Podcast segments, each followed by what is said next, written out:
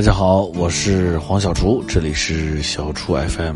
呃，这个向往的生活呢已经录完了，所以我最近很轻松。哎，说起向往的生活，前一段演了一集啊，我们的七哥啊，戚薇也是我的好朋友。七哥呢来到了向往的生活，点了一道五香熏鱼。我当时还好奇，一个四川娃儿啊，一个成都的妹子，怎么会点一个上海菜？哎，点一个这个五香须鱼，哎，但是呢，人家点了个五香须鱼，我们蘑菇的原则就是女孩点的一定做，男孩点的一定不做。啊，不是了啊！我在做的时候问他，我说你怎么会点一个熏鱼呢？他还随嘴说，他说我外公做的，我很喜欢吃。小时候我外公是上海人，我也没太往心里去。后来忽然何老师过来说，哎，黄老师那个戚薇哭了啊！我赶紧过去看了一下。这个这个何老师夹了一小块熏鱼给这个戚薇吃，结果吃戚薇吃完之后，忽然想起了真的是外公的味道。呃，当然这个这个外公的味道，家人的味道永远是忘不掉的。应该说，其实我们留存在舌尖，呃，留留存在我们的这个这个口腔、味觉上面的那种记忆呀，可能呃更深刻。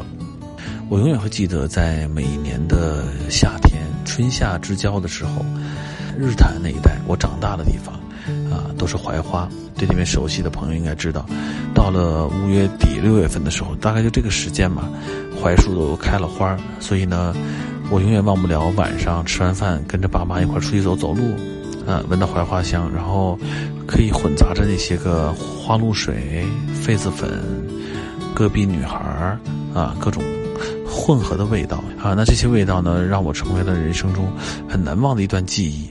我必须要说，在嗅觉里面，有些东西是一生忘不掉的。当然，还有另外一块，就是这个味觉。我永远也会记得我爸爸做的红烧肉，啊，烟多鲜。我爸爸做的叫烧杂素，其实是烧的肉丸呀、鱼肚啊，然后炸肉皮呀。冬笋呀，这些东西，我永远会记得那些菜的味道。那些味道在我的生命中占据了太重要的位置。我也希望把这些味道可以传递下去，传递给我爱的家人。我希望他们可以记得爸爸的味道，不管将来呃到了什么时间，到了什么阶段，他们都会以这种味道啊的传承去传递一种爱或者是亲情，可以大家永远不会忘记我们。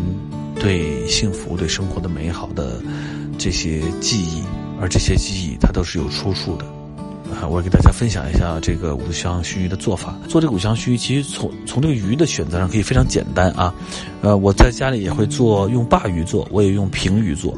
应该这么说，就是五香熏鱼，你可以选择任何一种鱼，但做法呢也非常简单。我的做法呢是这个很传统的呃老上海的做法。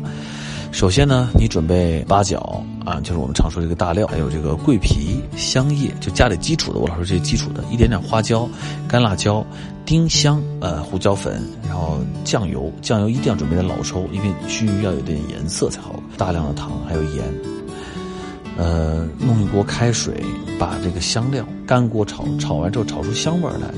就把刚才我说这些香料、大料、花椒、桂皮、香叶、丁香、花椒、干辣椒，全部都放到锅里面，啊，用水煮一锅卤料。那么煮这个时候呢，里面要放老抽，放点生抽，我还会放一点点蚝油，提点鲜味儿，放点盐，放大量的糖。记住一定要放老抽啊，老抽和糖是最重要，是它的核心要义。再放一块老姜，拍松了以后放在里面，煮开之后关小火，多煮一会儿，把这个香味儿完全煮出来，煮个十几二十分钟。煮完之后，记住了，要害来了啊！把这锅卤料晾凉之后，放到冰箱里冰起来，一定要很冰很冰。这时候把你准备好的鱼洗干净、收拾好之后，下油锅开始炸，然后关成小火慢慢炸，一定要炸干、炸酥、炸透。